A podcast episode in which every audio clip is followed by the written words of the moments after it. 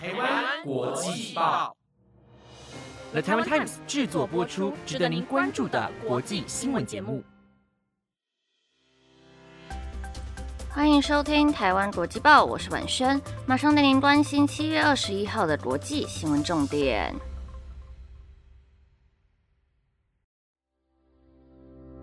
Hello，各位听众朋友，晚安。今天的新闻会告诉大家，热浪来袭，欧洲目前状况还好吗？以及英国首相强生准备要下台了，他的最后演说内容是什么？最后就是乌克兰第一夫人赴美国国会演说，他说了些什么？如果你对今天的新闻内容有兴趣的话，就继续听下去吧。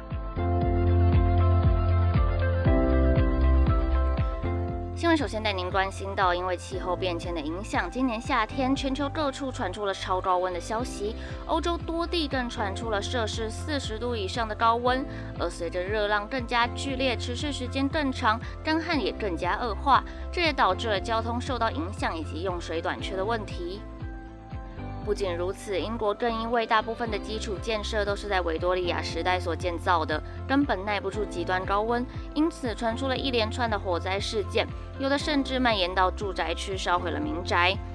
但气象单位警告，这波热浪还没有结束，甚至有可能出现四十二度的高温。英国首席气象科学家警告，如果高碳排的情况没有改善，英国每三年就会出现四十度以上的极端高温。而不只有英国、葡萄牙自七月七号以来已经累计超过一千人死于高温。西班牙总理桑杰士二十一号更表示，西班牙国内受到热浪侵袭十天的期间，已经有超过五百人丧生。而除了热死之外，欧洲各国野火狂烧。西班牙从十三号到十九号，三十八处发生森林大火，已经有六万公顷的土地遭到了吞噬。希腊也有超过十二万公顷的土地被烧毁。而之所以会有极端气候，是因为自从工业时代开始以来，燃烧化石燃料所造成的气体排放就一直将热力围困在大气当中。而这些额外的热，在地球的各处并非是平均分配的，同时也造成了极端天气的爆发。除非全球的气体排放量减少，否则这个循环将会继续下去。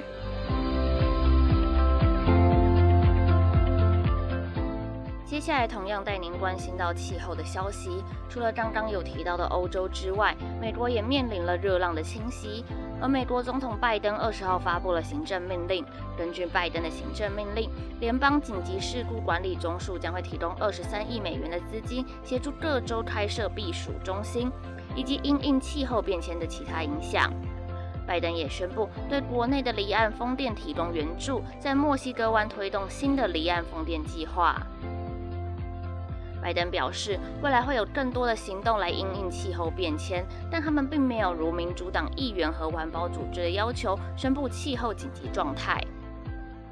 而民主党议员和环保组织之所以希望宣布气候紧急状态，是因为一旦进入了气候紧急状态，就可以动用国防生产法来加强永续能源产品和系统的生产。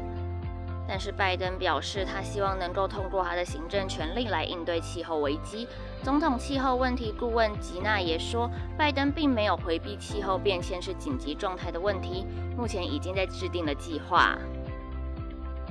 拜登自从上任以来，开了许多跟气候相关的支票，但却因为国会不支持而没有办法执行。上个月，最高法院更裁定，没有经过国会的批准，环境保护不得发布广泛的温室气体法规。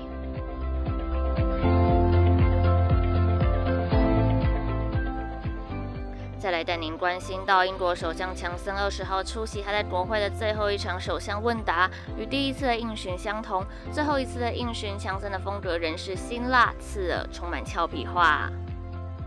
强森日前遭到一系列的政治挫败，六月初没有撑过不信任案，同时同党议员有四成不支持他。七月陆续失去财政大臣苏纳克、卫生大臣贾维德和一大票跟进的官员，因此被迫下台。在最后一场应询当中，强森细数他的政绩，并猛攻在野的工党党魁施凯尔等人和早就被怀疑图谋首相大卫，因此在职责范围内或明或暗抵制强森的财政大臣苏纳克。强森说，他要劝告继任者尽力的减税。松绑管制，让英国成为最棒的投资和居住地点。但若每次都要听财政部的话，很多对民众有益的事恐怕就做不成了。最后，强森表示，他的任务已经大致完成，这次应该确定是他最后一场首相应询。结尾更抛下一句“后会有期，宝贝”，十分耐人寻味。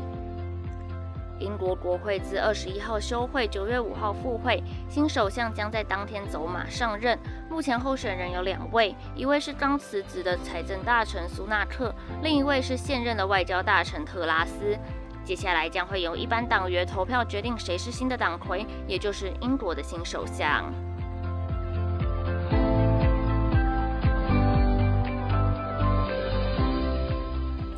接下来带您关心到乌俄战争持续的延烧。乌克兰第一夫人欧伦娜·泽伦斯基二十号到美国国会发表演说，呼吁美国提供更多的美制防空武器，帮助乌克兰抵挡俄罗斯的飞弹，同时为战争中的受害孩童发声。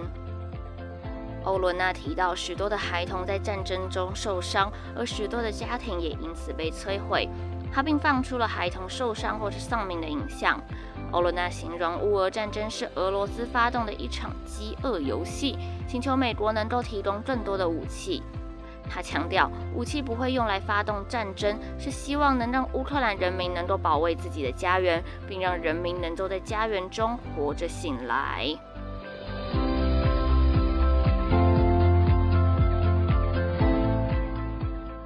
最后说个比较轻松的新闻，各位听众朋友出过国吗？因为疫情的影响，婉轩已经两年没有出国了。要出国的首要条件就是要办护照。全球居留权和公民身份顾问公司恒利公布了二零二二年第三季的全球护照指数，其中日本护照荣获全球好用度第一名，第二名是韩国和去年第一的新加坡，台湾则是位居第三十四名。日本护照之所以能够得到好用第一名，是因为它能够在一百九十三的地方免签入境，而第二名的韩国和新加坡则是一百九十二的地方。位居第三十四名的台湾能够免签进入一百四十五的地方，中国则是第六十九名，只能够免签进入八十个国家。有好用护照，当然也会有不好用护照啦。而这些国家多集中于西亚和非洲，其中以阿富汗作为垫底，只能够免签进入二十七个国家。亨利特别指出，今年的排名并没有考量到临时飞航限制令和空域关闭的问题，因此虽然俄罗斯护照排名第五十名，可以免签进入一百一十九个地方，但实际上俄罗斯的公民被禁止访问其中许多的目的地。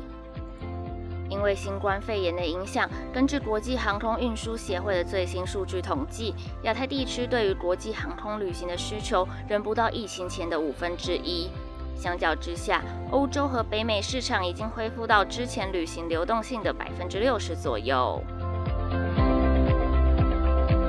以上是今天的新闻内容，本节目由了台湾 Times 制作播出，感谢您的收听。Hello，各位听众朋友，晚安！大家这礼拜过得如何呢？最近真的好热哦，而且好湿，还常常会下午后雷阵雨。各位听众朋友，出门一定要记得带伞，然后多多补充水分，小心不要被热晕了哦。好啦，那今天的新闻就到这边，我们下周再见，拜拜。